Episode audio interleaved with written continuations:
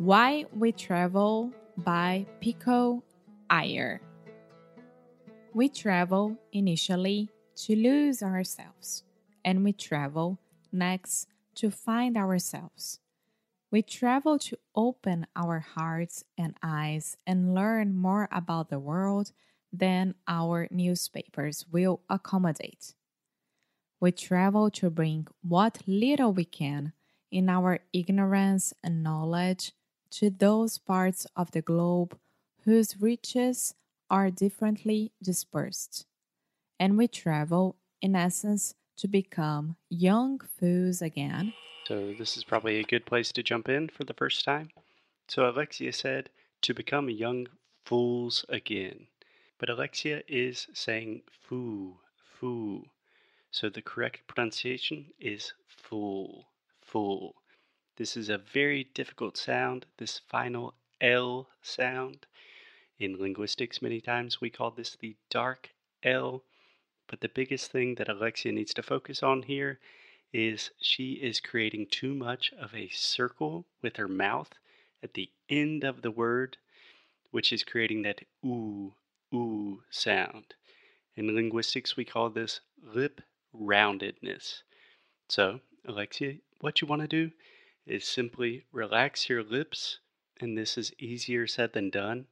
So, a good trick or tip to help you with this is simply to smile when you're saying fools, fools, and that will help you prevent making that circle with your lips, which is really giving you that ooh, ooh sound. Okay, let's keep going. To slow time down and get taken in and fall in love once more. The beauty of this whole process was best described, perhaps, before people even took to frequent flying by George Santayana in his celebratory essay, The Philosophy of Travel. Okay, so just a couple of things here. First, uh, Alexia is referring to the Harvard professor George Santayana. I don't know exactly how to say his last name, so Alexia's guess is just as good as mine. But she mentioned a very interesting word, the word lapidary.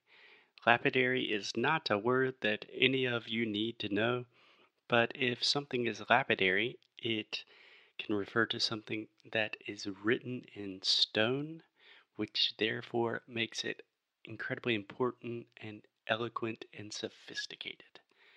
But again, unless you are really trying to expand your vocabulary to the max, probably don't need to pay attention to the word lapidary. Okay, let's keep going. We need sometimes, the Harvard philosopher wrote, to escape into open solitudes, into aimlessnesses. Oh my God, this was hard. to escape into open solitudes, into aimless, aimlessness, aimlessness, into the moral holiday of running some pure hazard in order to sharpen the edge of life, to taste hardship, and to be compelled to work desperately for a moment at no matter what. Okay, so just a couple of things here. First, you could hear that Alexia was having some problems, some difficulties with the word aimlessness. So, with our students, I always recommend if you have a very big and complicated word that you break this word down into its most simple syllables. So, you want to separate it into its most basic parts. So, in this case, we have the word aimlessness, which just means aimlessness that uh, you have no idea where you're going. So we have aimlessness. So start slow, aimlessness, and then you can speed up, improve your speed, and say aimlessness. Also, Alexia was struggling just a bit with the word hazard. Hazard is just something kind of dangerous or something that could give you, I don't know, some physical problems. Uh, I believe Alexia said hazard or something like that. So that first sound is the ah, just like dad, master, disaster. So the correct pronunciation is hazard. And then finally, Alexia said to be compelled. And her pronunciation was uh, not exactly right. So if you are compelled to do something, that means you are almost obliged to do something. It really forces you to do something. Or if a situation is compelling, it really calls you to action. It really calls your attention. Okay? I like that stress on work, since never more than on the road are we shown how proportional our blessings are to the difficulty that precedes them. And I like the stress on a holiday that's moral, since we fall into our ethical habits as easily as into our beds at night. Okay, so I just wanted to jump in real quick and say how that how beautiful that is that we fall into our ethical habits as easily as we fall into bed at night. That is so true, and Pico is a true, true poet. Okay? Few of us ever forget the connection between travel and travail. Travail. Travail. So, again, few of us ever forget the connection between travel and travail. And I know that I travel in large part in search of hardship, both my own which I want to feel, and others. Okay, so here Alexia said, Few of us ever forget the difference between travel and travail. Um, her pronunciation of travail was she was having a little bit of trouble at the beginning. So obviously to travel, é viajar, né? But to travail is honestly, it is not a word that everyone uses nowadays. This article is a little bit out of date, but to travail is to participate in a particularly difficult and laborious effort. So, for example, if you are working on a super difficult project, you might experience a lot of sadness, and then eventually you may travail. Like it's it's really it's really difficult, but it's something that's worth it in in the big picture. Nah, it's a difficult word. You don't really need to know that one. Okay, let's keep going which I need to see. Travel, in that sense, guides us toward a better balance of wisdom and compassion, of seeing the world clearly and yet feeling it truly. For seeing without feeling can obviously be uncaring, while feeling without seeing can be blind. Yet, for me, the first great joy of traveling is simple, simply the luxury of leaving all my beliefs and certainties at home and seeing everything I thought I knew in a different light and from a crooked angle. In that regard, even a Kentucky Fried Chicken outlet in Beijing or a scratchy revival showing of wild orchids on Champs Elysees can be both novelty and revelation I feel like I should just jump in really quick to talk about the word crooked. Crooked. First, this is what we call the other U sound. The vowel is uh, uh, crooked. Cr, crooked. So a crook is like a thief or someone that steals, like bandido.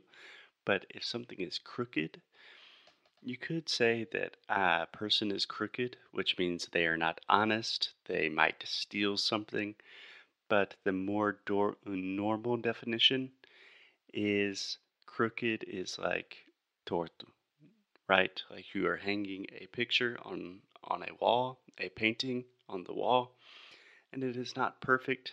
It is probably crooked. Okay. In China, after all, people will pay a whole week's wages to eat with Colonel Sanders. Eh, It's so hard because colonel here is with L, and I'm reading, so it's coronel, right? Colonel. Colonel Sanders. Okay, so after all, people will pay a whole week's wages to eat with Colonel Sanders, and in Paris, Mikey Rourke is regarded as the greatest actor since Jerry Lewis. Okay, so three things here. First, Mickey Rourke. Mickey Rourke. Secondly, um, when Alexia is talking about Kentucky Fried Chicken, the founder of KFC is Colonel Sanders. So, this is a perfect example of how in English we do not pronounce the things that we write in the same way. English is not a phonetic language. So, Colonel is technically spelled C O N O N E L, I believe. Or Colonel. Uh, yeah, but the way we pronounce it is Colonel. Colonel Sanders. Okay? And Alexia was also struggling with the word wages. Wages is essentially another word for salary. A wage is the amount of money that you are paid for your work. If a Mongolian restaurant seems exotic to us in Evanston, it only follows that a McDonald's would seem equally exotic in Ulaanbaatar, or, at least, equally from everything expected. Though it's fashionable nowadays to draw a distinction between the tourist and the traveler, perhaps the real distinction lies between those who leave their assumptions at home and those who don't. Among those who don't, a tourist is just someone who complains. Nothing here is the way it is at home. While a traveler is one who grumbles. Everything here is the same as it is. Okay, so two times Alexia mispronounced the word exotic. Exotic. Um, so she was saying exotic, but imagine you were saying exotic, like you were saying the word egg almost, like ovu, and then zotic. Exotic. Exotic. Okay? in Cairo or Cusco or Kathmandu. It's all very much the same.